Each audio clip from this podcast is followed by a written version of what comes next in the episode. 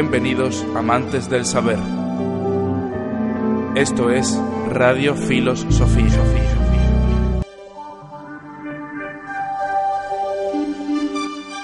Bienvenidos amantes del saber a esta sección que estamos haciendo por segunda semana y consiste en responder a todas las dudas que nos vais haciendo llegar paulatinamente a través de las redes sociales o de nuestros correos electrónicos. Las vamos a ir haciendo poco a poco para darle la importancia a cada duda que nosotros consideramos que la duda tiene, que es una importancia absoluta. De hecho, la filosofía nace de todas estas dudas y eh, saber también que hacemos acusos de recibo de todas las que nos habéis hecho llegar a través de redes o a través de los correos electrónicos y saber también que las iremos respondiendo, como decimos, programa por programa. No os quepa la menor duda. Empezando con esta segunda semana de dudas filosóficas, tenemos una de una de nuestras seguidoras, podríamos decir, más especial, sin lugar a dudas, que es Lorien de Ravenclaw, eh, fiel seguidora, sobre todo a través de iVoox y también a través de todas las redes sociales, y a la que le agradecemos encarecidamente y especialmente el apoyo que nos muestra en todas las facetas al proyecto de Filosofía. Dicho esto, como no, vamos a pasar a reproducir esta duda que nos ha hecho llegar a través de un audio y enseguida le damos respuesta.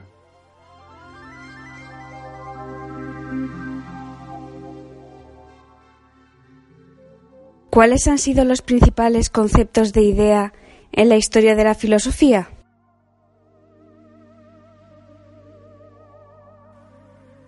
Pues bien, la duda que se plantea no es menor, ni muchísimo menos. La trataremos también más adelante en algún programa, seguramente ya, bueno, por seguro la temporada que viene, porque esta la tenemos cerrada de contenido. Pero sí que vamos a esbozar una línea, eh, podríamos denominar básica, para tratar de, dar solución a esta duda que se nos plantea. Y como casi siempre conviene cuando estamos hablando de palabras en concreto, tenemos que irnos a su origen etimológico y nos vamos directamente a Eidos. Sí, el concepto idea, como casi todos los conceptos filosóficos, procede del griego, eh, su origen es eidos, y con eidos los griegos no entendían lo mismo que entendemos hoy por idea. Al principio, esta palabra significaba forma, aspecto visible, figura, es decir, estaban hablando de algo que se veía, tocaba y que no tenía nada que ver, digamos, con la concepción actual. ¿Qué ocurre? Que por una parte hay que tener en cuenta algo. Una cosa es un concepto, es decir, la idea que subyace a un término y otra cosa es la palabra. La palabra, el término puede variar según vaya variando la mente de las personas. Y esto precisamente es lo que ocurrió con este término, con el término eidos, que fue reinventado nada menos que por Platón. Platón vino a romper los esquemas de los griegos y de sus contemporáneos y esta palabra que significaba forma eh, pasó a, a significarse o a relacionarse con el contenido mental, algo mucho más parecido a lo que entendemos en la actualidad.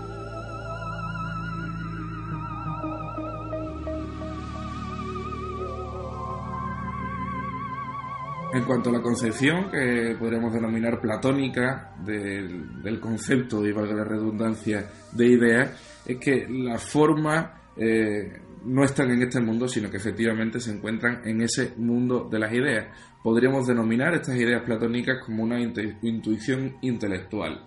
Eh, las ideas no somos capaces muchas veces de verlas físicamente, en lo que nos diría Platón, porque estas ideas no están aquí, sino que provienen de otra realidad que nosotros no podemos comprender a menos que eh, nos adentremos al 100% en ese mundo de las ideas, tal y como Platón se refería a él. Aquí, dentro de la concepción platónica de las ideas, también hay una cuestión que podríamos llamar sustancial o esencial, porque nos vamos a la esencia. Sí, es que recuerden y lo busquen, comprueben en Internet nuestros oyentes Muchas veces la teoría de las ideas de Platón se ha llegado a llamar teoría de las formas y es precisamente por ese origen primero de esta palabra que significaba forma. Pero evidentemente, como dices, cuando llega Platón, lo que ocurre es, por un lado, hablamos de un contenido mental, pero por otro con la esencia. Y aquí está la clave de qué ocurrió, porque hoy en día nadie cree que una idea sea una esencia que vive en otro mundo. Ocurrió que apareció como, como suele ocurrir en filosofía, eh, uno de los filósofos más rompedores en cuanto a la concepción anterior y la actualidad. No nada menos que Descartes. Descartes vino a hablarnos de la idea, pero de una forma muy diferente. Fue uno de los primeros que nos habló de ideas, pero sin relacionar ese contenido mental con una esencia que viviera en otra parte. Para Descartes, simplemente la idea pasa a ser cualquier tipo de contenido mental. Esta concepción tiene tanta fuerza que incluso es apoyada por los empiristas. Es decir, de repente hagamos un repaso. Hemos pasado de una concepción griega en la que idea o eidos eh, se usa para describir cosas físicas, para decir cuál es su forma. Aparece Platón y ahora de repente hablamos de un contenido mental, pero que tiene vida propia, entre comillas, en otro mundo.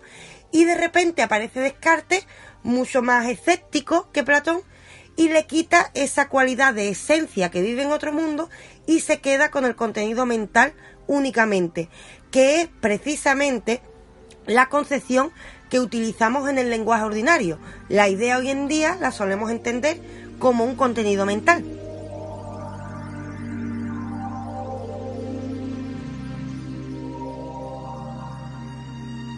Exactamente tal y como nos está comentando Raquel, en el momento en el que entramos en Descartes, ya entramos en una concepción de la idea que a todos nos suele familiar, o al menos es la manera en la que nosotros tenemos a día de hoy de concebir cómo las ideas son.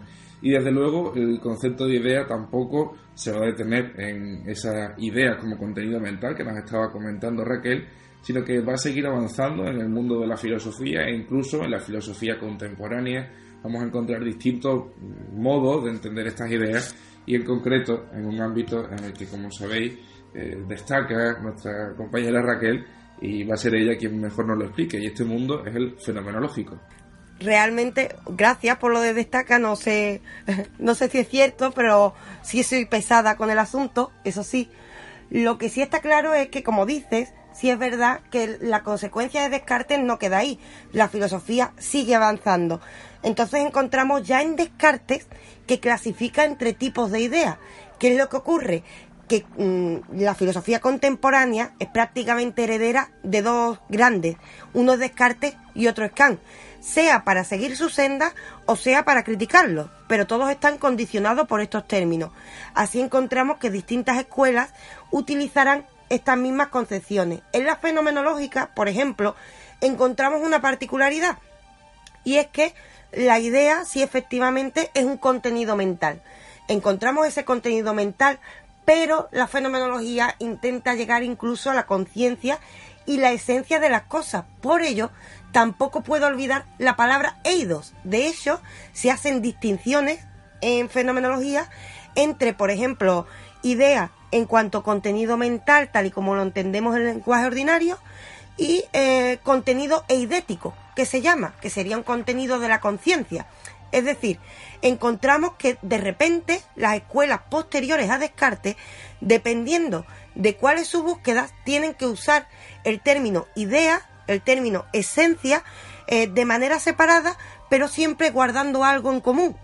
Todo esto llevado a un punto de vista lógico, evidentemente siempre asociado con la filosofía, en concreto más aún en la figura de Ludwig Wittgenstein, al que también le hemos dedicado un programa, un personaje extraordinario en todos los sentidos, sin lugar a dudas, y encontramos que las ideas, efectivamente, en la mayoría de casos, no van a ser lo que nosotros estrictamente consideremos a través de eh, un diccionario, podríamos decir, sino que las ideas pueden ir, pueden trascender incluso a lo, a lo material, a lo que nosotros podamos tocar, tal y como pueden ser las páginas de un libro. Por eso el concebir exactamente lo que es una idea es algo que, se nos escapa y que es muy difícil declarar qué es exactamente una idea. Hay un punto también, y aquí podemos nombrar de nuevo Descartes cuando habla de las ideas innatas, en el que sabemos lo que es la nada, podemos leer en la definición lo que es nada, pero eh, nunca hemos visto la nada. Ninguno de nosotros jamás ha sido consciente de lo que es la nada, porque si nosotros estuviésemos en esa nada, ya habría algo y por tanto eh, la nada no existiría. Así que, ¿cómo podemos saber nosotros que existe la nada? ¿Cómo podemos tener la idea de la nada y por qué nuestra idea de la nada puede eh, distar de lo que ponga en el diccionario?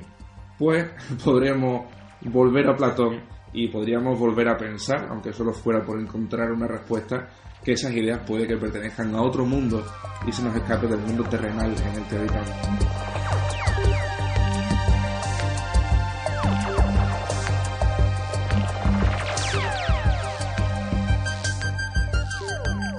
Y además apuntas a algo muy importante que yo creo que vale para concluir más o menos qué, es, eh, implica la palabra idea en la filosofía. Y es, que la, la idea, en principio, era un término, no es lo mismo el término que el contenido de ese término, que sería una representación mental. Es decir, yo puedo tener una idea, como bien has dicho, de qué es un bolígrafo, pero aunque utilice la palabra y mucho más en las lenguas en las que hay polisemia, que una misma palabra tiene distintos significados, aparece el problema de que lo que yo pienso no tiene que ser exactamente lo mismo que lo que estoy hablando. Es algo que ocupa la filosofía del lenguaje, la filosofía analítica, que en principio parece enfrentada a la fenomenología, pero tienen bastantes puntos en común. ¿Qué es lo que ha ocurrido entonces? Que hemos empezado con eidos. Hemos empezado diciendo que eidos es la forma de las cosas. Llega Platón y nos dice que en lugar de eso resulta que es un contenido mental, pero que tiene esencia, una esencia que vive en otro mundo. Aparece Descartes, le quita la esencia y nos quedamos con contenido mental. Y de repente con lo que nos quedamos el resto de la filosofía contemporánea es con un auténtico problema. El problema de qué es la idea y por ello depende de la escuela filosófica utilizará este término de una forma u otra para solucionar los problemas de cómo la mente crea contenido.